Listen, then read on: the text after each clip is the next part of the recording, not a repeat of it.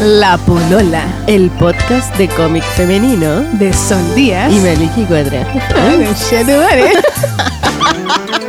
Bienvenidos. Les contamos, Sol, les contamos lo que nos pasó. Contemos nuestro chascarro. Bueno, nos pasó lo siguiente. Estamos en mi comedor con mis hijas, ahí están comiendo. Nuestra amiga eh, Plasti. Cecilia Toro. Eh, grabamos 27 minutos del primer tiempo El primer tiempo. Del primer tiempo. El primer round. con nuestro amigo Matas y cuando Persona en la cual confiamos sí, confiamos en ti. Matas y cuando escuchamos la primera canción nos dimos cuenta que habían grabado Mata había grabado con el micrófono del computador. y nos escuchábamos como en un baño. Hablando de la polola con el confort en la mano. Claro. Yo la Maliki. entonces todo de nuevo así es que este es el perdonen si no está fresco si no nos reímos si no decimos garabato Bueno, sí, nos vamos a tratar de acordar de todo lo que dijimos. Pero quizás es bueno porque dijimos quizás más de la cuenta. Sí. Pensando en que Yo el tema de hoy. El tema de hoy, ¿cuál es, Maliki? la madre Chan, chan, chan.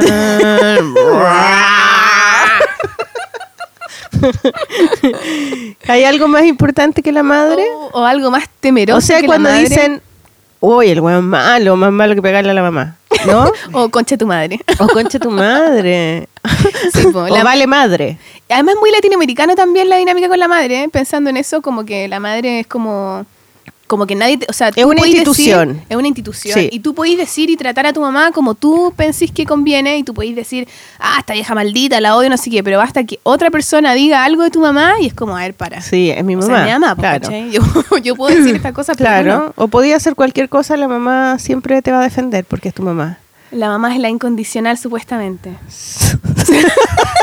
Supuestamente. Y una vez leí una cuestión que decía que era como que el amor de la madre se tiene o no se tiene nunca. ¿Se tiene para siempre? ¿No o se puede conquistar? No. En cambio, el amor del padre, uno, lo puede, uno puede optar al amor del padre y el padre te puede dejar de querer, ¿cachai? Ah, como que él es más flexible, digamos, O con sea, las es emociones. Es, más desde afuera, ¿cachai? Como que, por Mm, ejemplo, Lo aprende. tu papá, no sé, se dedica, es boxeador, entonces eh, tú si de alguna forma te adecuas a sus reglas o a lo que a él le gusta, tú te puedes ganar el cariño del padre y el padre te aprueba y te quiere. Pero el padre también en algún momento te puede desaprobar y te puede dejar de querer. Mm. En cambio la mamá, onda, te quiere desde siempre y tú te podés violar a alguien y tu mamá siempre te va a defender o no te va a querer nunca. ¿Cachai? Es como así de absoluto. No sé, no leí una cosa, no sé qué tan real será, pero a mí igual me parece un poco lógico. No, Sol, tú tenés que decir las cosas con el... Sabiendo de dónde viene, con el Google Sí, prendido. es que yo tengo muy mala memoria y no, no, Ah, no sé. ¿No lees libros con citas al, No. pie de página? O sea, voy a. de- Yo después quiero- no, pero quiero decir una cita después de un libro que voy a- recomendar al final, pero Sí, fuiste muy matea. sí, es que me Debo gustó mucho decirlo. esa cita. Yo debo decir que eh, quería hablar de un libro que es el libro como el gran libro sobre la madre en cómic, porque este programa a propósito es de cómic femenino y que se llama eh, Are You My Mother? ¿Eres mi madre? Y mm, un drama, un cómic drama es? de Alison Bechdel. Ah, la muy taquilla que ya también la mencionamos en otro. Sí, que hizo otra, otro libro que se llamaba Fan Home. Mm. a, cómic, eh, family comic drama, no sé, melodrama. Ay, no, sé. Bueno, Hello, the window, ella, the ella hizo este libro en el 2013 y, mm, y yo lo conseguí, me costó mucho conseguirlo, lo conseguí en inglés. Me costó tanto leer ese libro porque es muy difícil, tiene demasiadas citas, de- demasiado, como que ella escribe ¿Pero el de libro qué se trata? es la historia de su madre, eh, de la relación que ella tiene con su madre, y trata ella de, en- durante todo el libro de dilucidar por qué su relación no es buena. Y, y- y- y como que se, entre, se, se entrelee de que la mamá no la quiso mucho, no la quiere mucho, como que le, le ha costado mucho entregarle cariño. Eh, hay una parte donde ella eh, eh, dibuja don- donde, la mamá, a los, cuando ella cumple siete años, decide no darle más besos de buenas noches, porque ya está bien. Ya está grande. Ya está grande. Y ella siente como que eso fue como que si lo hubieran abofeteado en la cara. Porque para ella el beso de las buenas noches de la madre era el único momento en el día en que la madre la tocaba. Oh, heavy. Entonces, eh, bueno, el libro está lleno de... eh, esa es la parte más entretenida del libro cuando ella cuenta su historia con la mamá. Pero me da la impresión de que eh, como esa historia es tan delicada, porque la mamá en ese momento todavía, mientras ella escribía el libro, todavía vivía, eh, que ella usó además otros otros, otras fuentes, ¿no? no solamente su vida, sino que escritos de Virginia Woolf, por ejemplo, o los escritos de un psicólogo y pediatra infantil inglés de los años 70, Winnicott. Un poco para respaldar lo que ella estaba sintiendo Sí, en relación a su madre. Es, un- es muy científico el libro porque ella hace como una, como una planificación, así como lo que te hablaba en el programa anterior cuando, de la creatividad, cuando Mm. los policías ponen como todas las pistas. Ella hace eso en el libro, es eso. que brígido igual, como todo el esfuerzo que ella Claro, pone y ella para pone todo para dilucidar como y al final como que tú decís siempre decís es tan simple que ah, la mamá a lo mejor no la quiere tanto entonces ella no puede aceptar eso no lo puede digerir y, y todo el libro es una es como una plegaria de pucha mamá quiéreme un poquito yo de verdad lo merezco ¿cachai? como que toda su vida es es como tratar de ser perfecta para que la mamá eh, la quiera desde desde la aprobación de la perfección en vez de que porque es su hija nomás ¿cachai? Es que el amor de la madre es como el amor que uno pareciera que tiene que dar por sentado. Es como la persona, la persona que supuestamente nunca te va a dejar de querer y, y yo no sé qué tan... Pero igual, por ejemplo, ella, ella igual al final. El hijo siempre va a desear a la madre y la va a proyectar en cualquier cosa, en cualquier figura, pero... el- pero con sí- la mamá, con las hijas es distinto. Pero se- claro, el hijo me refiero Mm. a- a- al hijo de la madre, hijo o hija, ¿cachai? Pero, mm, pero pienso que a veces quizás como que el hijo o la hija él necesita más a la madre que la madre al hijo, ¿o no? Del amor, ¿cachai? La madre, o- porque también hay otras partes donde yo también creo que a veces quizás la madre necesita más al hijo o, al- o el amor del hijo, no sé, ¿cómo, cómo será eso? Como de... Es que la- el hijo, yo creo que, no sé, me imagi- creo que es que el hijo necesita a la madre en todo sentido, como no solamente. como figura, como personaje o sea, piensa en una guagua recién nacida, eh, necesita protección, que la tenga, necesita alimento, necesita cariño, necesita que le hablen, necesita todo, todo, la mamá es todo para él. Eh, en cambio, la mamá, eh, el amor del hijo es, es muy abstracto, o sea, tú sientes que la- el hijo te da, te da amor, pero más que eso es que te necesita mucho, más que te dé amor, ¿cachai? Como que el amor es otra, es muy abstracto, es otra cosa, pero, pero es que es tanto lo que te pide el hijo que, que uno ya no es un tema de amor o no amor, es un tema como de, de todas las emociones juntas, ¿cachai? Como que no existe, yo a mi parecer, digamos, Claro. con mi experiencia, ninguna, ninguna emoción que sea tan eh, compleja y tan llena de otras emociones que la relación con el hijo, el madre-hijo.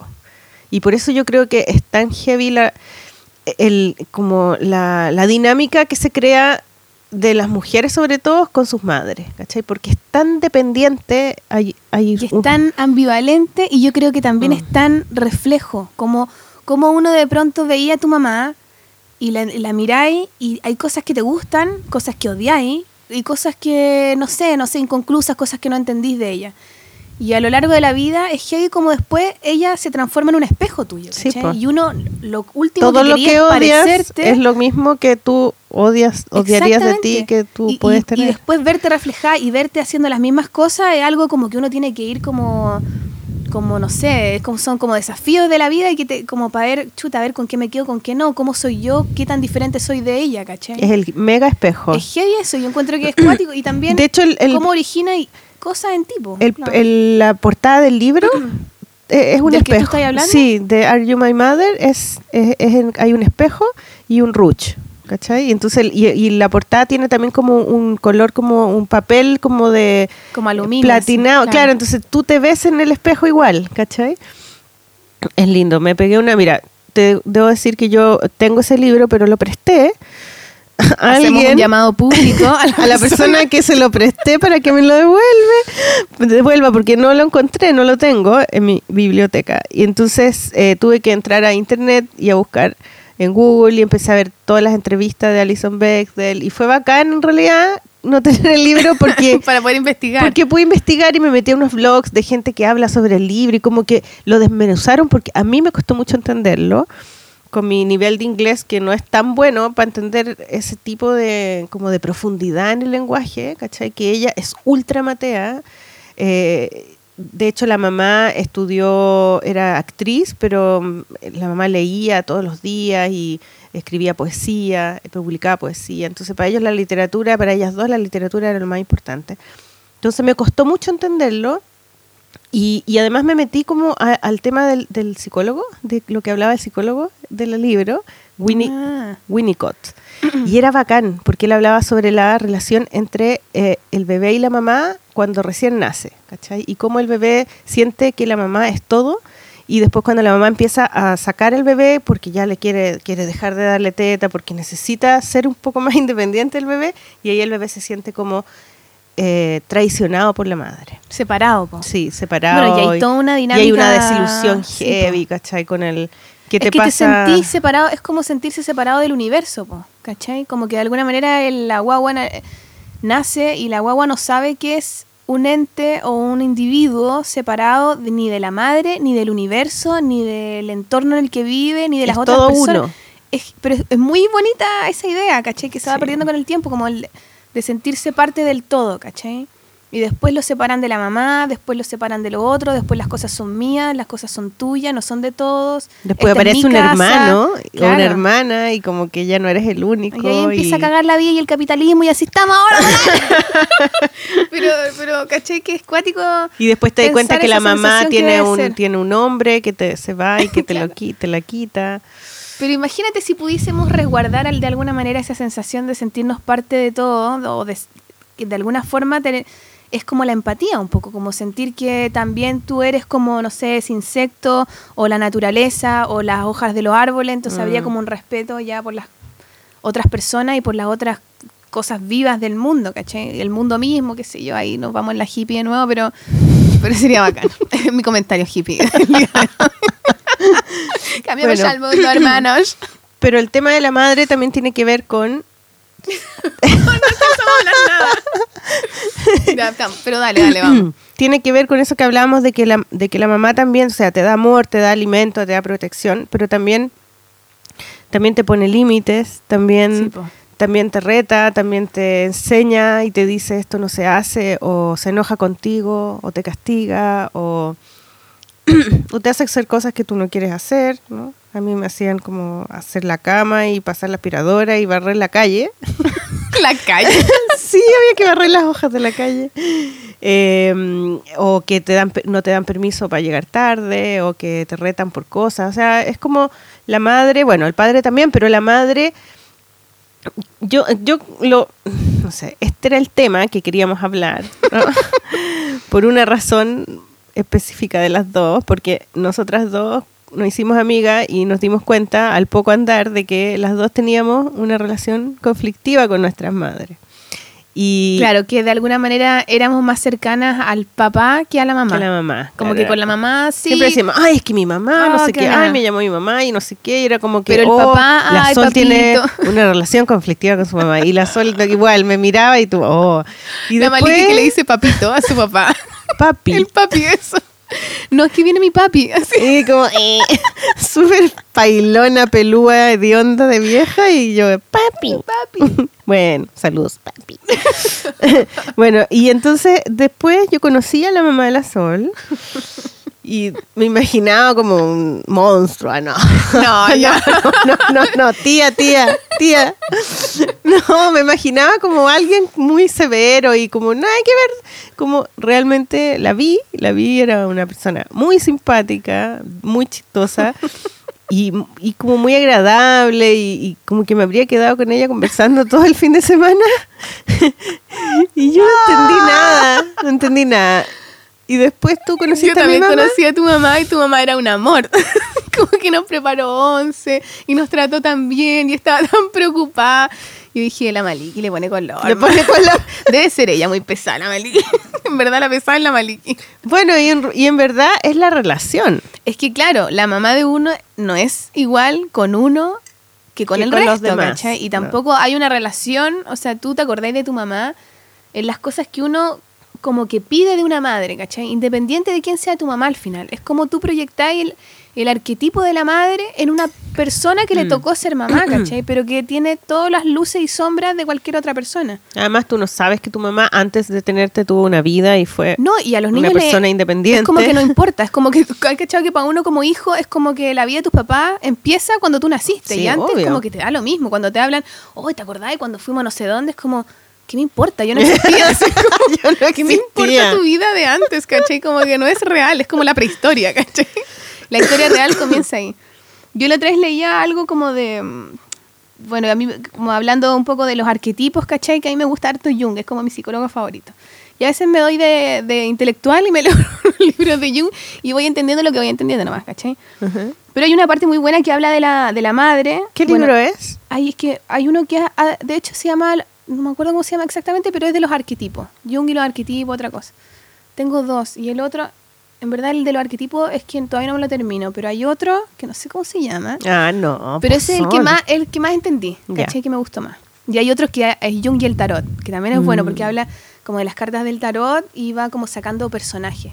Porque eso me gusta mucho de Jung, como que tiene una onda de, de personajes, de entender como hitos en la vida de todas las personas y esta idea del inconsciente colectivo. Tiene buenas narraciones Sí, detrás de las ideas. Entonces se te mucho. quedan mejor. Sí, te juro que me encanta, es como lo que lo encuentro muy divertido. Oye, perdonen Ah, mis toses. Mira, este. Este es el de los arquetipos. Ah, Jung y los arquetipos. No. Los arquetipos y Espérate, yo. Es que estoy, estoy aquí, comandante Matas me pasa esta cuestión, pero no lo alcanzo a leer. Bueno. Bueno, tú sabes que en la radio no funcionan Después este tipo de cosas. Sí, ¿no? les puedo most- o sea, les puedo poner en el blog o en el que cuestiona ahí la foto del libro. Pero bueno, la cosa es que habla, bueno, él y otro, otros locos también como psicólogos también hablan de la, de la idea de la gran madre, ¿cachai? Y hablan de la de qué es lo que es la gran madre. La gran madre es como la originadora de todos, como el- la gran creación, ¿cachai? La gran creadora al final, ¿cachai? que simboliza un poco la gran madre tierra, el universo, etcétera, todas estas cosas, ¿cachai? Eh, como esta gran diosa, que se puede simbolizar, por ejemplo, en la luna, en la tierra, en las aguas, en, no sé, puede ser benéfica, puede ser amparadora, qué sé yo, pero es como esta gran figura. Eva, ¿cachai? La Virgen María, la iglesia, la nación, ¿cachai? Un bosque, el campo, el huerto que te da alimento, ¿cachai? Todas esas Mm. figuras como desde la gran madre. Y se divide en la madre buena, que es como esta madre ideal que todos, que, todos que querimos, o sea, todos querimos. La madre que Y No, la, la madre que todos, o sea, que todas quisiéramos ser eventualmente, o la madre que todo niño quiere tener, que uno le exige a, la- a su propia madre, ¿cachai? O que la sociedad exige Y también. que la sociedad también Sí. te exige, ¿cachai? Entonces, esta madre buena, que es la madre que te entiende, que te cobija, que te alimenta, que te quiere, que te da besos, que va a estar ahí siempre, O sea, mamá es como sinónimo de bondad. Exactamente, y como de bondad y pasividad, y hacer todo por los demás. Sí, y generosidad. Y generosidad. O Todo sea, el tú- lado positivo. Tú cuidas Mm. al resto, etcétera. Y está la otra madre, que es la madre que a mí me llama mucho la atención, que es la madre terrible, ¿cachai? Que es esta madre oscura, ¿cachai? Que representa toda la oscuridad y todo lo inconsciente. con pistola, la madre con pistola. Sí, la madre con pistola. bueno, después vamos a explicar esa talla. la, ma- la mamá Jackie Brown. Y la- de alguna manera la, la- la madre terrible o la mala madre, ¿cachai? Como el disco de la Mm. Camila Moreno que hablamos de su diario nocturno, ella también ha- en, el, en el nuevo disco habla mucho de ese rollo. Ella ahora, bueno, ahora está embarazada y, y como este rollo como de lo, de lo que se nos ha quitado también, ¿cachai? De esta posibilidad también de ser una mala madre, ¿cachai? ¿Por qué no ver de esa otra parte? el lado Claro. oscuro de la fuerza. Y que a veces sim- simboliza un poco con las brujas, ¿cachai? Con el monstruo, con el dragón. Que, por ejemplo, el príncipe cuando va a rescatar a la princesa al castillo, tiene que atravesar por eh, este, este puente, qué sé yo, y generalmente ahí siempre hay un dragón. Y el dragón de alguna manera simboliza como la libido femenina, ¿cachai? Mm. Para poseer a esta princesa, el, el, el príncipe tiene que matar al dragón, ¿cachai? Que es como su lado oscuro, su lado inconsciente, su lado instintivo, su lado qué sé yo, ¿cachai? Ah, es como Entonces, la- los- lo, sexual de la mujer. Y, y tiene que ver con lo sexual, porque de alguna manera la mujer es como bondad, Mm. pasión y tiniebla, ¿cachai? Claro. Y claro, pues, hay una cosa con es dejar como el toda la- monstruo que la tiene la toda pasión. mujer dentro. Claro, un mo- como esa, la serpiente con el cambio, ¿cachai? Pensar en las mujeres también como, como que cómo cambia nuestro cuerpo. Es increíble como a lo largo de las experiencias que uno va teniendo, el cuerpo de la mujer cambia de muchas más formas, mucho más concretas que el, lo- el del hombre, por ejemplo. Es increíble eso, como realmente darse cuenta la capacidad de, de- de ser distinta de las mujeres, ¿cachai? Y con eso la capacidad de reinventarse, Mm. de cuestionarse, qué, qué sé yo, ¿cachai? Entonces, bueno, habla de esa, de esa mala madre y a mí me parece muy interesante poder ver esa mala madre en nuestra propia madre, ¿cachai? Y en Mm. nuestra propia vida como mujeres, ¿cachai? Cómo vemos también nuestro lado oscuro y nuestra capacidad también de llegar a esa profundidad, po, ¿cachai? Porque si te coartan y como nos han coartado siempre ese lugar, como que siempre queda la maternidad en este lugar como estúpido, rosado, de amor y bondad. Son como extremos demasiado como irreconciliables. Claro, así, o cuando al final estás en uno o estás en otro. Uno habita en los dos, Y estás ¿cachai? siempre en los dos. Es Y como la naturaleza, Y estás en los dos a diario. Sí, digamos, po. y en momentos también, ¿cachai? Como la naturaleza, que es la gran madre, ¿cachai? A veces te da y a veces te quita, ¿cachai? Cuando viene, no sé, una lluvia gigante, inunda todo y todo el mundo se muere y quedan las cagadas, Mm. chuta, es violenta, es violenta, es agresiva, ¿cachai? Pero cuando también te da y te da vida y te da alimento y te cuida y te da un sol rico, calentito, ¿cachai? Asimismo también somos nosotras las mujeres, ¿cachai? Y en, Mm. en nuestra creatividad también tiene que verse reflejado. Porque tú y yo, ¿cachai? Las películas de Lars von Trier me encantan, es como mi... eh, A mí el- también. el cine- encuentro- Ídolo total. Y encuentro que él trabaja mucho ese tema de la dualidad de lo femenino, ¿cachai? Entender a la mujer desde su lado más inocente hasta su lado más oscuro. Y cómo Miyazaki también, Mm. ¿cachai? Cómo, cómo, cómo habitan esas dos cosas en uno y cómo también... Sí, Miyazaki siempre hay una, hay una anciana. Sí, bueno, también está la figura de la abuela, La de la abuela, mm. madrastra, ¿cachai? De, de la hermana, e- etcétera, ¿cachai? Entonces, bueno, hay muchas muchas cosas que se pueden aprender un poco de ese lugar mirándolo, ¿cachai? Y enriqueciendo Se esa, acabó. esa el Mata nos dice que ahora va a revisar si es que le resultó lo del. Vamos a ver si se grabó bien. Esperemos que se haya grabado bien. Bueno, y antes de esperar a que se grabe bien. Ah, pero espérate, déjame resumir con esta idea que a mí me gusta mucho, mira. La idea de que toda, toda vida, toda cosa viva emana del mar, del cielo o de la tierra. Tengo como un déjà vu. Sí, todo esto lo estoy repitiendo. Soy como un disco rayado. Pero es que para No, pero está bien, para sí, decirlo, yo- para yo te creo, El sí. mar, el cielo, el cielo y la tierra. Todas las teorías y todas las cosas del origen hablan de estos tres lugares. Y lo único que tienen en común estos tres lugares es precisamente la oscuridad. ¿Cachai? Como pensar que toda luz nace de la oscuridad. Y eso encuentro que es muy atractivo. Y tiene mucho que ver con el origen de, de lo que somos y de lo, de lo que vamos a hacer y de lo que vamos a crear en el futuro. ¿Cachai? Bueno, la mujer en el yin y el yang es lo oscuro. po. El hombre es el sol, la mujer es, lo, es Lo la luna, el inconsciente. Sí, claro. pues y hay que recuperar eso para también valorar la maternidad también desde ese lugar. La ¿cachai? maternidad está ahí. O sea, yo te digo que no sé si quieres que te cuente mi parto, pero bueno. No, cuéntamelo a la vuelta de la Ya, música. Eso. Eso, hagamos eso ya. Nos vamos ahora entonces y nos vamos a ir con eh, una canción de un grupo que se llama Novedades Matutinas, que es de la Nico Needham. Que la Nico es muy divertida porque ella es actriz y es iluminadora también de grupos como Cómo asesinar a Felipe o La Orquesta del Viento. Yo la conocí en Qué seca. el tema de la Orquesta del Viento. Y es muy seca y es una mujer con tula, ¿cachai? Mujer con tula. Nos decimos así, la mujer con tula, porque la Nico tiene una voz así ronca. Y, y como que de alguna manera nos miramos así cuando la conocí. Dije, ¿quién está loca? Buena onda, me cayó bien con unas pintas divertidas, unos colores raros. Ah, buena loca, vos soy mujer con tula igual que yo. Ah, ja, ja, y, y nos cagamos la risa. Como esta idea de la niña niño, ¿cachai? Como esta... No, no haría una pinturita en ahí, ahí, como que mujer, mujer hombre. Normal, digamos. Sí, mujer normal, mujer con tula. Bueno, y la loca tiene un grupo que se llama Novedades Matutinas, que lo pueden ver en SoundCloud y que lo pueden ver en Facebook. Y nos pasó, me, me pasó esta canción que se llama Tránsito, no Tránsito Lento, se llama No. Tránsito. y que es el tránsito de una adolescente que queda embarazada y de alguna manera el mundo se le viene encima. Bueno. Entonces los dejamos con esa canción y a la vuelta seguimos Con, el, lado parto de la oscuro. El lado oscuro de la, de la mujer.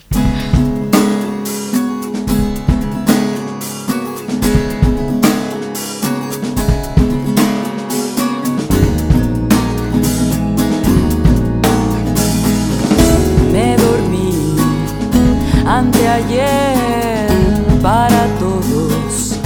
En silencio me quedé niña, dormida niña. No hubo aviso. Llegó el mundo con los miedos. Llegó el viento, me llevó bien aérea, paso lento.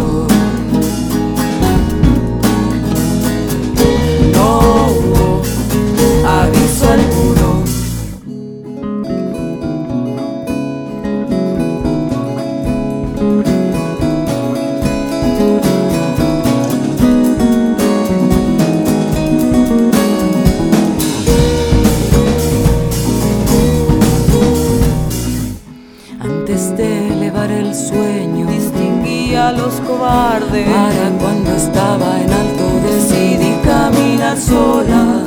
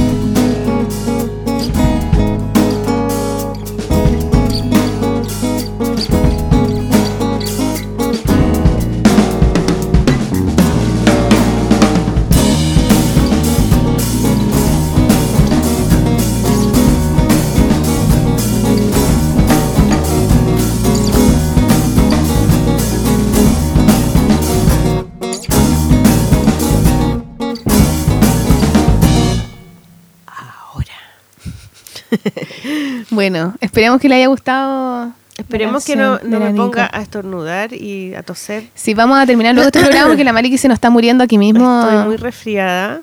No, no escuchan mi voz eh, seductora, ronca. bueno, estábamos hablando del lado oscuro de la maternidad. Un lado oscuro de la Yo maternidad. estuve ahí, Sol. ¿Te puedo decir cómo es? Dímelo, dímelo. Prefiero saberlo Nunca ahora. en mi vida había sentido tanto dolor como en el parto de mi hija Lulu. Nunca. Y eso que yo sabía que el parto era un- eh, no era una cosa linda, preciosa, sino que mi mamá siempre me dijo que ella, sus partos habían sido muy difíciles. En el primer parto casi, casi murió. De hecho, ella se vio en la, en la camilla, se vio desde arriba. Y decidió volver porque tenía una hija recién nacida. Y en el segundo nací yo, que pesé 5 kilos. Y, y mi mamá casi se desarmó y nació con parto Cinco natural. kilos, no, con la media cabeza. ¡Qué horror! ¡Qué monstruosa! Era un monstruo. ¿Qué onda, loca? y Naciste hablando, caminando. Te como de tres meses. Entonces como que eso me- mi mamá lo contó varias veces y yo jamás tenía la idea de ser mamá como un fin. Por eso, te- por eso tu mamá te odia, pues, bueno. tan simple, dura, corta, corta. Es así de simple, la relación madre-hija, depende cómo uno nazca. No, si no me odia. No me odia, ¿cierto, mami? No, entonces yo nunca vi la, la- ser mamá como un fin, así no era mi meta, para nada, no, no, nunca, nunca, nunca. Yo como que quedé embarazada. Y dije, ah, bueno, voy a ser mamá, pero en realidad mi rollo era como que, oh, tengo un pololo y me estoy, voy a ir a vivir a Alemania y qué entretenido y qué choro. Soy súper bacán porque yo vivía en Nueva York y ahora vivo en Alemania y no me importa. No tenía bien, amigas. Maliki, súper bien. No tenía amigas con hijos. Mi hermana, que tenía hijos, ya tenía los tres hijos, estaba en Chile y yo me había perdido todo eso, esa crianza. Mi hermana más chica no tenía hijos tampoco. Así es que no tenía ninguna experiencia, no cachaba nada lo que era el parto, no, nada de eso de que hacer clases, ir a grupos, no, no, nada, nada. Yo Te dije, lanzaste. bueno, y a- tres meses antes del parto me, me hicieron firmar un papel donde yo podía pedir la epidural, pero era mi responsabilidad completamente todo lo que pasaba mientras, o sea, después que me la ponían. O sea, si, si se equivocaban y, y- y yo quedaba inválida, por ejemplo, no era culpa del hospital. Entonces yo y estaba ahí con, con, eh, con mi pareja y entonces como que él tampoco tenía experiencia en eso. Y yo dije, bueno, si no lo ponen, si, si la gente, si estos tipos no se hacen responsables, prefiero que no me la pongan nomás. Claro, por algo será un poco. Te dejaste como. Claro, y además es natural, es mejor y todos, todos tienen Claro. las guaguas así acá, entonces yo la voy a tener así, pues si total, yo soy superwoman, ¿cachai? La voy a tener así. ¿Listo? Sol, yo nunca investigué el tema. Inconsciente total, Maliki, po. No, yo iba a tener una guagua nomás, pues, ¿cachai? Mi, toda mi familia en Chile, onda sola, ¿cachai? Y con él, y nadie más. Y, mm, y me empezaron los dolores. Y, y claro, los dolores empiezan como la naturaleza es sabia, ¿cachai? Que te, te da un mini eh, dolor de como de ovarios, igual que el dolor de ovarios, y después pasan como 15 minutos y te da otro. Entonces tú decís, ah, empezaron. Y entonces po- podía hacer la maleta, ¿cachai? Claro. Y Te da tiempo igual, hay harto tiempo. de las 8 de la mañana, ¿cachai? Y cada vez los 15 minutos se hacían 14, después 13, y así empezaban a bajar hasta que, hasta que y, los, y, los, y los dolores eran más grandes y los intervalos eran más chicos, ¿cachai? Y cada vez eran más fuertes los dolores, pero eran heavy. O sea, eran como... ¿Era igual que un dolor de ovario? ¿Te han dolido Sí. el ovario? No tanto igual, a mí no me, no, no me duele mucho. Bueno, era dolor La- de ovario, la- pero... la mujernidad. Pero, o sea, 40 veces más, ¿cachai? Pero tú sabías que en algún momento se acababa, pero se acaba completamente. Queda ahí Mm. así como...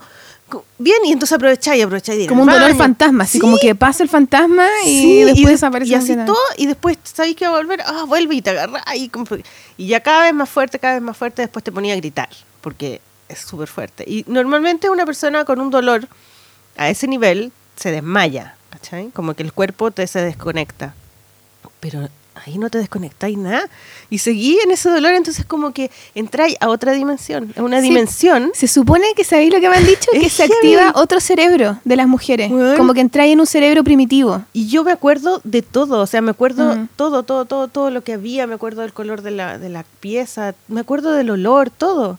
Y, y me metieron a esta pieza que era como de parto natural, ¿cachai? Que donde había una, un jacuzzi, donde había una cama que no parecía cama de hospital, y me pusieron música clásica, ¿cachai? Pero yo lo único que hacía era gritar, gritaba como chancho. O sea, que cuando me venían los dolores, era así como, como cuando te subía a la montaña rusa, y, así, y gritáis, ¡ah! Sabes que yo no grito tanto, es como que estoy tan así Ah, no. ¡ah! que como que me quedo sin gritar. Bueno, yo gritaba, gritaba, gritaba y me pusieron en la, en la, en la, en la- en el jacuzzi y vomité. Porque- Adentro del agua, qué sí, asco, porque, Maliki, no. bueno, porque era agua caliente y Ahí se te, te mostraste la edad, chavo, pero me dolía mucho, me metieron ahí y se me revolvió la guata y yo vomité. Me sacaron, ¿cachai? Y, y yo no podía ni caminar. Entonces la, la doctora, que la, la, la matrona, que era una dula, que me había asignado el gobierno a todas las embarazadas, le asignan una dula que está, no sé cuánto tiempo es, creo que es un mes o dos semanas antes de que vas a dar a luz, ella está contigo todos los días, va a tu casa una hora y te explica todo lo... Y todo esto gratis, Sí, parte el, de- el- el gobierno te lo da. Entonces ella ya era mi amiga, ya Es nos que conocíamos. tenéis que elaborar una relación con ella, pues, porque con ella era la que me ayudaba, me ayudó todo ese día. Y, y ella me puso en la cama, me dijo, mira, ponte en cuatro patas y así eh, es un poquito menos doloroso y es más fácil para la guagua salir. Y me puso en cuatro patas como un perrito y, yo empecé como a balancearme como así en redondo, ¿cachai? Y claro, el dolor es justo en la espalda abajo, como en, la- colita. Y, mm, y empecé, y, pero era tan fuerte el dolor que era como... Y yo le rogaba que por favor me pusiera algo porque yo no podía más. Yo decía, me voy a morir del dolor. Y ella así como, bueno, es que no sé, no, no pasa nada, así, no te preocupes. Y, y entre medio a, a, a mi pareja le dio hambre y le trajeron como una bandeja con, con la once, con un pan con chancho. y él se puso Súper a comer, se puso a comer y yo, y yo empecé y sentí ganas de hacer caca. No, que vomitaste y te cagaste. Pero es que ahí Bueno, me dice, hablamos de la caca y la creatividad, sí, ya. Y ella me dice, ahora viene. Y yo, no, me voy a hacer caca, me voy a hacer caca. Y ella me dice, no, ahí viene la guagua, ahí viene. No, es una caca, ¡Ay, es tu la caca! Y empieza a salir y ella me dice, espérate que me voy a poner los guantes. Y yo, N, que te voy a esperar, o sea, sale la guagua. Y entonces ella le dice, ya, tómala tú, tú. Y él pone las manitos y sale y, y él fue el primero que la tomó por las manitos. Y, y ahí salió y me la tiraron como por abajo, por el espacio que yo estaba como en cuatro patas. Me la tiraron así y estaba como cubierta de mantequilla. No había sangre, nada. Era pura mantequilla y me miraba así como... Así. y, y después, y yo así como, oh, la quería tomar. Y fue muy loco porque cuando salió, el dolor se acabó y se acabó completo. Yo estaba Sí. igual como que si me hubiera levantado cualquier día. Ah, dicen que es heavy, que es como muy increíble Y esperé que saliera como la recuperación. la placenta, ¿cachai? Salió la placenta, me la mostraron, que era como un gato muerto da vuelta. Sí, Así como era. un bistec, así. Era súper poco appealing ver esa cosa. Y me dijeron, mira, está súper bien, está sanita. Y yo, ¡ah! ¡Qué horrible! Le sacaba una foto y todo. Y, y ahí ella me dice, ya, date vuelta. Y llegó la doctora, la doctora llegó a revisar, nada más. La miró y me dijo, ah, no sé qué, firmó un papel y se fue. Eso es Sí, todo lo que vio la doctora. trabajo un poco. Y me pusieron a la Lulu en, en, En la pechuga. En, la pechuga. Y fue bacán. En realidad fue bacán. Pero entonces, ¿por qué lo contáis? Lo contáis de una forma que es dolorosa, pero no es terrible, po. No, pero yo estuve en ese lugar. ese lugar No, es- pero yo sentí el eso. dolor. El dolor es el... Pero es que es loco, nunca había sentido algo así en mi vida, ¿cachai? Como que no... Yo, yo igual ¿Cómo la que es naturaleza te hace pero- pasar por eso? Eh, claro, después, el, eh, después todo es amor, ¿cachai? O sea, que y claro, sale como te da, te quita, po. Y es como, oh, y- bueno, y todo lo que viene después que, no sé si quieres que te lo cuente al aire.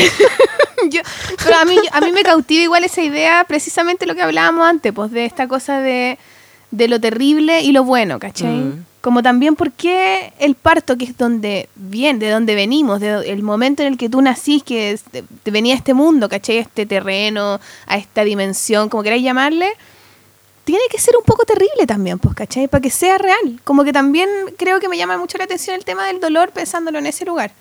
Y de hecho estoy haciendo un libro ahora justo con, eh, con una dula que se llama Michelle Sandler, que es una galla muy bacana, antropóloga y además es dula, ¿cachai? Entonces estamos haciendo un libro que ella, la idea de ella es un poco hablar de estos temas del parto y de informar de los distintos procedimientos de parto, distintos tipos de parto, distinta información y en el fondo un poco empoderar a la mujer para que la mujer tome la decisión que quiera pero que sepa por qué y que no se deje llevar por lo que le dice el resto, que Qué generalmente bacán. es lo Y- que le dice el médico. Y, y a ella se le ocurrió que, que A ella se le ocurrió. hacer un libro Claro. con cómic de ese tema. Sí, pues precisamente para Es que sea un libro no tan eh, como serio ni, ni, ni, ni Mm. complejo, sino como tratar de llevar el tema a una cosa más cotidiana. Y ahí me metió a mí como para yo dibujarlo y entonces estoy, hicimos ya todo el storyboard, ¿cachai? Y ahora Está estoy precioso dibujando. ese libro, es maravilloso. Está divertido.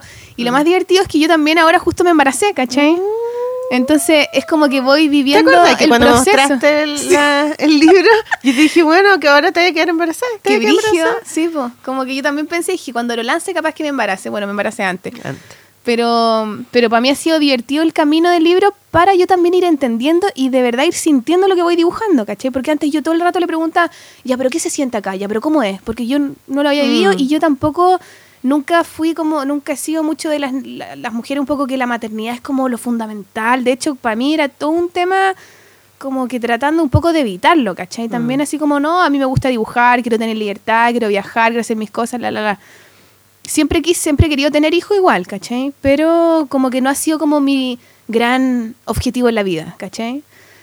Y ha sido bonito como entender es la maternidad no desde este lugar que yo creo que yo re- misma rechazaba, ¿cachai? Como esta cosa dulzona, sino entenderla en este lugar y desde el dolor también, ¿cachai? Desde lo que implica el dolor y desde cómo uno revaloriza el dolor y, a- y, y aprendís a mirarlo y a sentirlo, ¿cachai? Entonces esa idea por ejemplo, del parto natural a mí igual me seduce precisamente por eso, ¿cachai? Porque siento que es una experiencia que de otra forma no vaya a vivir, ¿cachai? Además que el dolor es lo que es lo externo, es la mujer que está, le está s- sintiendo ese dolor, pero lo que pasa adentro es que la guagua está tratando de bajar. Y también salir, probablemente está- está- está como debe- luchando, y tú debe también, estar sufriendo terrible también, Claro. porque tiene que irse de ese lugar que es rico, que es calentito, que es húmedo. Que ha sido su casa durante Claro, harto para pasar por un hoyo que, ¿a dónde la viste que voy a pasar por ese hoyo? Que es demasiado chico, ¿cachai? Y, y es heavy, ¿no? Es súper heavy. el- Y yo creo ¿A que todo se lo bueno- ocurrido eso? de- ¿Qué onda? Porque Dios así lo quiso, porque Dios también, es hombre. ¿Qué No, onda? pero yo, yo, yo creo que hay que aprender a verlo ¿No más era el como un huevo no castigo. era más fácil? un huevo. Weón, No, yo encuentro que es bonito, precisamente No, por el lo que implica. ¿cachai? Y Porque- que no, yo encuentro que está ¿No? bien, porque de alguna forma todo lo bueno duele un poco, ¿cachai? Quizá una cosa bien como católica, no lo quiero decir en- desde ese lugar como castigador ni culpable, quiero decirlo como desde un lugar Tú como... tenés mi látigo, ¿cierto? ¿Te lo llevaste? no, no, no quiero decir mi silicio. Quiero que se entienda bien. Como por ejemplo, cuando uno hace, cuando eh, hablamos de los proyectos, ¿cierto? Sí. Bueno, ¿El no sé si lo? No. Cuando no, no, cuando un proyecto es bueno, tú tenés que pasar por un montón de situaciones que son Ah, difíciles. sí, por el ¿cachai? Dark Forest. Por el Dark Forest, ¿cachai? Que podría ser quizás el parto. Mm. Entendiéndolo desde un Sí, lugar como totalmente. muy bacán, ¿cachai? Sí, como un lugar dec- oscuro que no conoces, que que, es te da difícil, miedo, que, te es perdí, difícil. que hay muchas historias terroríficas, sufres. que, todas las mujeres te Sí. dicen que es lo peor que les ha pasado, Mm. que nunca antes habían sentido tal y tal otra cosa, ¿cachai? Pero uno lo vive y de alguna forma eso implica que hiciste algo importante, ¿cachai? Sí, es como pagar por adelantado. Un poco. Yo no quiero decir que, que, no sé, si tenía una cesárea o tenía un parto con anestesia sea menos válido ni nada, ¿cachai? Pero estoy diciendo Es simplemente menos válido. que vale callampa. no, no, estoy diciendo simplemente que siento que hay que, eh, en vez de, hay que verlo de otra manera también, ¿cachai? Mm. No hay que verlo siempre como, como algo, como que lo bueno siempre es bueno y que lo malo siempre es negativo, ¿cachai? Como que lo malo o lo doloroso o lo terrible también tiene su, su encanto, ¿cachai? Y ahí yo creo que, que deberíamos un poco aprender a darle la vuelta, no, a no creernos tanto también como esta forma de verlo, porque también siempre se ve como un castigo, la regla es un castigo para la mujer, ¿cachai? Porque te duele, porque no sé qué, y en verdad hay como que no es tanto así, ¿cachai? Como que hay un montón de cosas que para las mujeres parecen Igual a mí me dolía caleta la regla cuando yo era A chica. mí nunca me dolió, loco, Me nunca. tenía que ir a buscar al colegio, vomitaba, quedaba pero palollo así. No sé. Y súper chica, o sea, todos los meses, igual encontré justo yo, como que, ¿por qué las mujeres Yo tenemos lo que, encontré que justo por crecer. ¿Por qué nos tiene que doler Pero- tanto? Pero a mí no me dolía, ponte tú. A mí, Ah. si es que me dolía, me dolía un poco, pero nunca, nunca me he tomado una pastilla para aliviar el dolor, ¿cachai? No sé, cajas de pastillas. no. Y como que siento que ha sido, ha sido bacán como tratar de no verlo desde ese lugar, ¿cachai? O, o, ve- o entender, sí, te puede doler, obvio que te va a doler, pero, pero bueno, media weá, ¿cachai? Como que... O sea, yo conozco el dolor desde chiquitita con eso, pero no, no me gusta que me duelan las cosas. No, no, no, Yo creo que hay que aprender a resignificar el dolor. No sé, como desafío quizá. ¿Cuándo es tu parto? Avísame. Bueno, sí, yo no lo sé, igual siempre hay que estar preparado para... Puta, nadie sabe lo que puede pasar, ¿cachai? Pero, pero bueno, veamos, como que la idea es como probar. Bueno, pero ya basta con parto y todas estas cosas. Sí, ¿por qué Em, estamos hablando de parto? Sí, no sé No hay por que qué. ver. Yo quiero, espera, pero ¿sabes qué? Antes, antes, pensando en el tema precisamente como de la maternidad y de Ya. entender la maternidad como un lugar revolucionario, ¿cachai? Hay un libro que después les voy a, bueno, se los puedo recomendar al tiro, no sé, se llama, es de la... Ah, el que estaba leyendo. El que me estaba leyendo, me Sí. lo terminé de leer, se llama... Yo lo quiero leer. Es muy bueno, se llama, es de la Clarisa Rodri no, Casilda Rodrigáñez y se llama El asalto al Hades. La Casilda Rodri- Rodrigáñez es una, no sé, escritora, no sé qué profesora, o sea, profesión tendrá, pero es escritora y tiene hartos libros. Rodrigáñez, qué raro apellido, Como sí. dos apellidos juntos. Es española. Rodríguez y... Ibáñez. y- Ibáñez. Bueno, y la loca escribió este libro que se llama El asalto al Hades, que es precisamente como, como ir a buscar al infierno, ¿cachai? Todo Ya. lo femenino que se nos ha ocultado durante toda la historia. Mm. Entonces es bien revolucionario, es bien panqueta, y precisamente me gusta porque ve a la maternidad desde ese lugar, como revalorizar, revalorizar a la maternidad desde un lugar como contra el sistema, ¿cachai? Porque Mm. al final es el sistema el que te dice que es un castigo, que esas cosas son eh, menores que la que el poder y que el Mm. capital y que el éxito, ¿cachai? Que la maternidad va en contra de eso y todo el tema. Y hay una cita que les voy a eh, escribir, que lo puse en mi Instagram hace un rato, lo voy a leer. Ya. Abro comillas.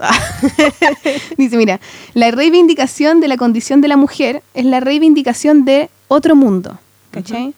Por eso la madre, la maternidad, el Mutterlich o el Muttertum, que son como conceptos que ella habla en su libro, son incompatibles con la familia y con el trabajo asalariado. Porque habla también de la familia como un invento, ¿cachai? Como Claro. que las mujeres y toda esta cosa del matrimonio es un invento que yo leí que, o sea, yo leí o yo supe en alguna manera, no sé, lo debo haber visto en alguna parte, eh, que viene desde la mujer para que un hombre, solo un hombre te pudiese maltratar. Claro, ¿Cachai? uno la abuse. Claro. Por eso las mujeres inventaron el matrimonio, para que hubiera uno nomás que te pudiese pegar. Terrible, pero bueno, por eso es incompatible con la familia agradable. y con el trabajo asalariado. Las mujeres somos en verdad y com- incompatibles con ello, con el Estado y con el capital. Somos lo real imposible. Mm. Eh, cuando seamos capaces de ver lo que destruimos dentro de nosotras mismas, la sexualidad que nos, nos perdemos, y por otro lado el vacío, la falta, el sufrimiento de nuestra anulación desencadena, que nuestra anulación desencadena, seremos la mayor fuerza revolucionaria jamás, jamás vista o imaginada. Y esa, esa impulsada, revolución... espérate, impulsada por un caudal infinito de energía libidinal liberada, ¿cachai? Yo propongo que tu mamá sea la líder de esa organización. ¿Por qué mi mamá? con dos pistolas así como ¡guau! Pero es bueno, como que en el Sí. fondo, ¿cachai? Que habla de, en el, de, de, de- de entender todo este lugar que nos han quitado, ¿cachai? Que nos han hecho menospreciar, que nos han hecho temerle, porque al final de repente también el libro habla de que hay muchas mujeres que, y yo creo que a mí me pasa esta cosa de la maternidad, como la ven, como este lugar de sumisión y de que tú tienes que transar todo por el resto, etcétera. Mm. Y es algo que en el fondo te lo hacen ver porque ya no eres productiva para el sistema, porque dejas de trabajar y dejar de trabajar es horrible, porque dejas de tener éxito y, y Mm. tener éxito es lo más importante, etcétera. Y es como el capital y el patriarcado te ha enseñado a ver la maternidad, ¿cachai? Entonces lo que uno rechaza a veces es la maternidad del patriarcado, no es la maternidad como realmente se podría ver la maternidad. Sí, sí, yo también ¿Me entendí? creo. Yo, o sea, yo creo que después de todo ese dolor que yo viví, me, sen- me, sien- me sentí como que me transformé ahí realmente en una mujer poderosa. Como que sentí el poder ahí, en ese momento. De ahí Otro en tipo adelante. de poder, ¿cachai? Sí, un poder que no se nos enseña, que no se nos muestra y que Es que fui al planeta dolor y volví. Siempre lo he dicho. Y volví. Entonces volví como de las cenizas, ¿cachai? Así como que el, eso es eso es poder realmente. O sea, las madres... cambiemos el mundo, chiquillas, Sí, con... Pero no tienen para qué tener hijos para tener No, ese no. poder. Sí, pero- tampoco, por supuesto que no. Pues si las mujeres no somos, precisamente, no es como que algo esencialmente, algo no es algo esencial tampoco ser madre para, la, para las mujeres. Pero tenemos esa opción, esa posibilidad. Pero tenemos esa posibilidad también, que, que es una buena posibilidad, ¿cachai? Que no es una posibilidad que es como un karma, como se ve también, como una frustración, ¿cachai? Claro, No tiene no. por qué ser así. no, no, para nada. Entonces, bueno, y ahora, después de toda esta dinámica, vamos a, hablemos un poco también de la maternidad chito, sí, como que no hemos alargado mucho, ya no importa. Ah, no queda tiempo, Mata, ¿no? Estamos no. sin tiempo. Bueno, Pero es quedamos lo más en debe, importante. Era lo más importante. No, no, pero hagámoslo igual, no, hagámoslo rápido. Eh, queríamos hablar de la maternidad también pensando lo importante que es las madres en, en nuestra historia como creativa, ¿cachai? Las madres, por ejemplo, para hacerlo rápido, las madres chilenas que tenemos en la gráfica, en la ilustración, por ejemplo, o en la creatividad. Habla- hablemos más en general. Por ejemplo, la Violeta Parra es una gran madre creativa para todos los chilenos. Y es precisamente ella a Mi la mamá que se, se, le- llama Violeta. ¿En serio? Sí. ¿Viste? Una conexión. bueno, y la Violeta Parra también, como ella siendo madre, logró hacer todo lo, lo que hizo y lo hizo con todos los cabros a cuesta y a, a costa de todas las. O sea, todo lo pudo hacer a pesar de ser madre, ¿cachai? Que uno piensa que eres madre y se te acaba la vida. No, la loca hizo millones de cosas porque hay una fuerza más allá de ella que lo. No sé, que, lo, que la motivaba. Y también. em, La Gabriela. la Gabriela Mistral también, que es otra madre, que también, que es muy divertido porque ella no fue madre, pero tenía este hijo, alguien Que era adoptado. que era, era su sobrino, parece. Ah. Y, la loca es lesbiana, ¿cachai? Tiene una historia muy feminista, es muy, muy fuerte la figura de la Gabriela Mistral, se nos hace ver como esta dulce mujer que hace rondas, pero es mucho más que No, eso. pues, claro. Y es muy divertido lo que tienen en común ellas dos, que es el tema que, claro, tienen estos hijos eh, y a las dos se les mueren, Mm. ¿cachai? Uno. A la Violeta se le muere uno cuando se va en este viaje grande este y la viaje, deja sí. a la Clarita, creo que se le muere. Y la Gabriela se le muere a Yin Yin que se suicida el cabro. Sí. ¿Cachai? Y cómo, cómo que, que heavy esa cosa como de las, las madres que tenemos acá creativas en Chile y que a- se les haya muerto el hijo. O la Elena Porier, por ejemplo, que es una que es como la primera dibujante chilena, que conocida por lo menos, ¿cachai? Que Pero ella no tuvo hijos. ella no tuvo hijo Mm. y que también debe haber sido todo un rollo para esa época, ¿cachai? Que no se casó y tampoco tuvo hijo. Mm. Entonces también debe haber una ¿En historia... qué época era? Chuta, no tengo idea. ¿Qué año? No tengo idea, pero no sé. Ella ilustraba, es como la... 1940, Es como 30, la... Pues... No, yo 20. creo que más. 50. Mm, yo- no, no tengo 40, idea, en verdad, 50. estaría inventando. Porque 60 no. Fue después ¿O de sí? Coré. Coré es el ilustrador que ilustraba en hartas cosas, pero es más conocido por la revista El Sinbad. Y después de Coré estaba Elena Porier, que ella fue como la... eh, ¿Cómo se dice? Es como que el maestro de ella ¿Tú fue hiciste, Coré. la, ¿Tú hiciste la, tu tesis con...? Yo hice mi tesis de la Universidad sí. de Elena Porier porque a mí, para mí fue muy importante descubrir una figura femenina en la ilustración, Sí. que yo no la había visto nunca. Y para mí, por eso, fue como una madre, como una inspiradora, como una abuela de la ilustración, ¿cachai? Y para mí fue muy bacán encontrarme con el trabajo de ella. Como, de verdad la siento como, como una familia creativa, ¿cachai? Mm. Incluso tú, vos, Maliki. ¿Yo tú, qué? eres como la madre del cómic también. ¿En serio? Sí, ¿qué otra mujer dibujante de cómic existe antes que tú? Que existen probablemente hay muchas, ¿cachai? Como en la historia siempre se ha anulado a las mujeres porque no, no aparecen en las cosas porque... Igual he sufrido, ¿ah? Con el cómic. Ah, he tenido dolores. Pero tú bueno, claro, no has tenido, claro, como todos esos dolores, pero también de alguna manera significáis eso, eres como una madre del cómic, eres como un referente para un montón de, otras dibujantes, ¿cachai? Que se encuentran con tu obra y encontráis un camino ta- también, ¿cachai? Una, Mm. Como una, un ejemplo, ¿cachai? Una luz. Una luz en el camino, Maleke. Me encanta tener alumnas. Por ejemplo, ¿viste? Sí, mucho. Es importante mucho. también ver la- a la madre creativa que uno tiene y a las inspiradoras que van como Sí. Yo tenía una van lista avanzando el camino antes que tú. de libros que, pero ya se nos acabó el tiempo. No, pero di los cortos. pero puedo decirlo corto ya. Puedo decir la Aline Kominsky, la mujer de Robert Crumb. Para mí fue una madre que me enseñó con sus libros. Nunca la conocí, no la he conocido nunca en persona, pero ella con sus libros me abrió como la cabeza diciéndome, tú puedes hacer tus cómics de lo que sea, dibujar como quieras y va a tener el poder más fuerte porque es de una mujer y es importante. Y la Phoebe Glegner, que a ella sí la conocí eh, en una feria en Estados Unidos y, mm, y nos hicimos amigas, me invitó a su casa y vi su trabajo con oh, y es ella sí que fue ultra mamá. Eh, conocí también a, mm, mm, Jessica Abel, que también me enseñó muchas cosas del cómic. Para mí ellas son mis, como mis figuras. Y Julie Doucet, que ella sus libros, El diario de Nueva York, y, y los cómics que hizo de, de sus sueños, ¿no? de que se soñaba que quería ser hombre y todo lo que iba a hacer siendo hombre, se iba a tirar a todas las minas, iba a ser... Yo creo que todos hemos soñado un poco como, ¿qué sería un día? Un día Tenía siendo hombre. cómics Sería mortal. buenos. ¿Qué sería de mí si tuviera pene? Y salía, y eran varios Yo me la cómics. agarraría todo el rato. A todas las- sí, y lo único que quiere es tirarse las minas, es muy chistoso. Y cuando vi sus cómics, yo así como, oh, ya, yo quiero hacer esto. Y entonces ellas son mis, mis cuatro eh, mamás, figuras maternales del cómic. Les agradezco. Gracias, madres, por mostrarnos el camino. Y ahora que nos toca, nos toca algo muy importante porque Uh. es de lo que veníamos del eh, el programa pasado. Anunciamos un concurso. Concurso, la polola. Y vamos a decir los ganadores. Ujú. Yeah, bailen los ganadores. Tenemos ganadores. Gracias, gracias.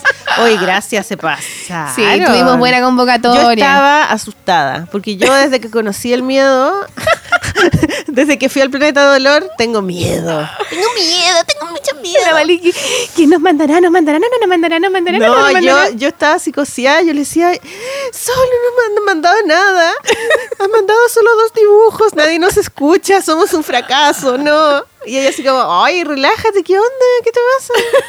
Si van a Calma, mandar, Maliki, calma. Sí. Y yo al estaba final- todo el rato mirando el correo a ver si mandaban y no mandaban, no, terrible. Neurótica. Me La. Maliki neurótica. Neurótica. No, pero tuvimos buena convocatoria. Les agradecemos mucho que nos escuchen y que también Sí. quieran, se hayan, hayan querido participar con un dibujo. Tengo la lista de los que nos mandaron dibujos. Sí, Entonces, bueno, vamos a decir que todos los dibujos igual los vamos a publicar en el blog, Sí. los vamos a publicar en el Facebook y todo el tema, ¿cachai? Pues fue muy difícil escoger un ganador. Tuvimos un comité, un comité evaluador Sí. Que la presidenta fue Cecilia Toro, Cecilia plastiniña. Toro, que también la vamos a invitar en el futuro. La vamos a entrevistar porque ella tiene un trabajo muy bonito en plasticina, De en Violeta animación, Parra. y ella hizo un corto con un equipo, un cortometraje de Violeta Parra muy, muy hermoso que... que lo acaba de mostrar en París. Hello, oui, oui, monsieur. Entonces, bueno, em, bueno, ella, di la ella fue nuestra jurado también. Sí, ya, di la cortemos, lista. cortemos, ya, Sí, po, perdón. Sol. Puta, Ya, sí, perdón, ya. Ya, concursante. Les voy a dar las gracias a estas personas. María Ignacia Hargraves, María Jesús Torres, Matías Goñi, Ricardo Parra, Roberto Parra, Rodrigo Hurtado, Sol Undurraga, la mujer gallina, Ale Vázquez, Ariadna Ramos, Catalina Chung, Dago, Francisca Espina, Genaro Ávila, Jesús Cane, Carlo Humor, buena Carlos, Sí. y Cata Lejos. Muchas gracias, son Sí. 17 personas que nos mandaron unos dibujos bacanes, súper bonitos, súper creativos, Además, hay, hay algunos exalumnos de nosotros que les mandamos un cariñoso saludo sí, a cada se uno. pasaron. Sí, muchas gracias. Nos acordamos de ustedes y fue muy bacán que hayan participado. Sí, entonces los tenemos, queremos y los queremos motivar, cabros, sigan participando. sí, nos- tenemos dos regalos. sí, nos vamos a rajar con dos libros. Eh, ocho libros. Eso, ocho libros se rajan con Ocho dos libros. libros nos eh, regaló dos libros para este concurso. Entonces les agradecemos a ocho Sí, libros. un aplauso editores. para ocho libros que ¡Bravo! se rajó. ¡Uh, uh, uh, uh, uh! Gracias. Sí, nuestra editorial de estos libros que vamos a regalar, que es eh, La zorra y el sapo. Esa. Mm. Y, Suave. eh, y, y el diario iluminado de Maliki. Hello. Sí, Entonces, eh, vamos a dar los premios. Claro, ya primero el, el que anunciamos el diario íntimo de Maliki, diario- perdón, diario iluminado de Maliki. Sí. ¿A quién se la vamos a dar? Redoble de Se ¿Qué lo vamos a dar es? a María Ignacia Hargraves. ¡Bravo! Sí. Sí, muy mortal el dibujo que nos mandó y la frase también estaba muy buena, era, era bonito como, como pensó la creatividad. Adentro de cada persona hay como una especie de Dios que Sí. sale como un sol. Sí, es muy bonito eh, su Muy dibujo. lindo. Y el libro La zorra y el sapo. Se lo vamos a dar a Dago. Dago. Uh, Bravo, Dago. Bravo, Dago, Dago. motivado. Muy buena, muy buena. Sí, sí, bacán. Así que, bueno, lo, eh, lo que vamos a hacer con el premio es que les vamos a mandar un mail a los ganadores y vamos a coordinar la entrega. Eso. Y nos vamos a sacar una foto. Y nos vamos a sacar una foto y toda la onda. Eh, así que, bueno, gracias. Vamos a seguir haciendo eh, concursos, así que atentos con los próximos capítulos. Y después vamos a ir ampliando también, ojalá después tener más di- diversos premios. ¿cachai? Diversificación diversificada. Y ahora, como pasa más a la sección de nuestros datos. ¡Ay, tenemos sección! ¿Tenemos? Esa, una esa, para que salgamos a la calle, vayamos a las ferias de ilustración, Es compremos libros, cabros, que el mundo es más allá que sentado tú en el computador, hermano. Hay un mundo allá afuera, chico, que te espera. a ver, ¿tenés tú un La dato? creatividad. ¿Algo para, para recomendarle a la gente? Yo tengo un libro que se llama La historia de mi madre, de Kim Eun Sung, que es una mujer coreana. Dilo de nuevo lentamente para ver ahí la Ah, gente. Se llama Kim Eun Sung. Ya. ¿Ya? Bueno, después podemos subir una foto. Es de la editorial eh, Sin Sentido. Es muy buena esa editorial. Es muy buena. Y es una editorial española. Es precioso el libro. Y se parece un poco a Persepolis. Eh, es la historia de su mamá, pero también es la historia de Corea. Uy, me están cortando. ya, bueno. Cómprenlo y léanlo.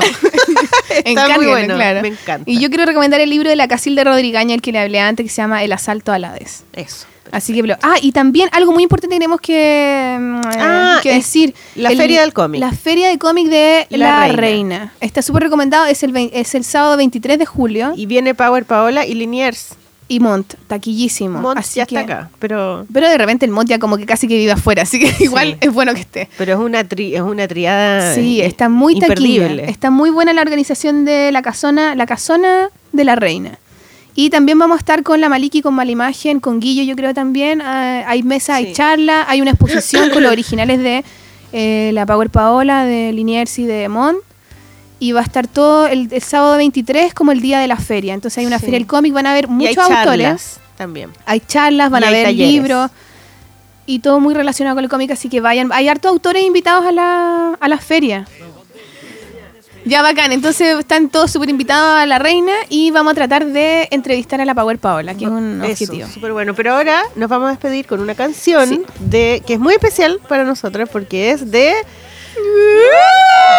Christian Matas. Cristian Matas, nuestro Bueno, es de su técnico grupo. de sonido. Nuestro, nuestro comandante Nuestro en sonido. pololo. Comandante. Sí. ¿Comandante? sí. Comandante en Capitán, sonido. capitán. Ah, del sonido. Eh, es su grupo que se llama Los Negros de Harvard, que es un grupo bien pachanguero, buena onda para carretear, así que para que lo pasemos bien y nos vayamos prendidos, nos vamos con una canción que se llama Mujeres. de Harvard. De Harvard, pues Gaia. Sí, sí. cabros, cabros pudientes. Por ahí hay De que mirar, pues Gaia, por ahí hay que mirar. Así que nada, nos despedimos con el tema mujeres ahí para vacilarlo. Las mujeres. Ah, sí, no es, que es de los las mujeres, sí. Las mujeres. Así que nos vamos con las mujeres, chiquillos, vacilar. Está así buena, que yo la escuché, me gustó. A mí también me gustó, Sí. pues, por eso la estamos poniendo, pues Gaia. Sí, porque ahí. Sí, aquí no es cualquier weá. po. Así que ya, los negros de Harvard los pueden escuchar en SoundCloud, tienen página en Facebook. Sí. Así que Instagram y están tocando harto en vivo ahora, así que para que estén atentos a las redes, los negros de Harvard, cabros puros, cabros, Cabros, cabros ricos. Así cabros que vayan a mirarlos, vayan a bailar con los chiquillos y los dejamos con las mujeres. Nos vemos en el próximo Chao, capítulo. lo queremos mucho, lo queremos mucho. ¡Bravo!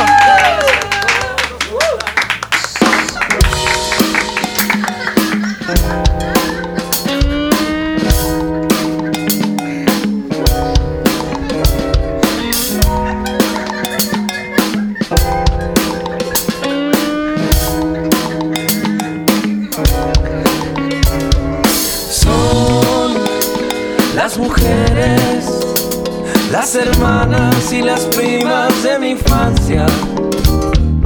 Son luminosas, generosas y cargadas de fragancia.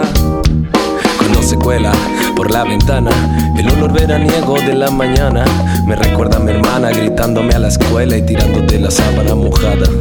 Después de niño, en un armario, un primo y una prima de nueve años, él preguntaba, ella respondía y se tocaban, se descubrían. Son las mujeres, las hermanas y las primas de mi infancia. Son tan salvajes, tan maduras y desnudas en mi memoria.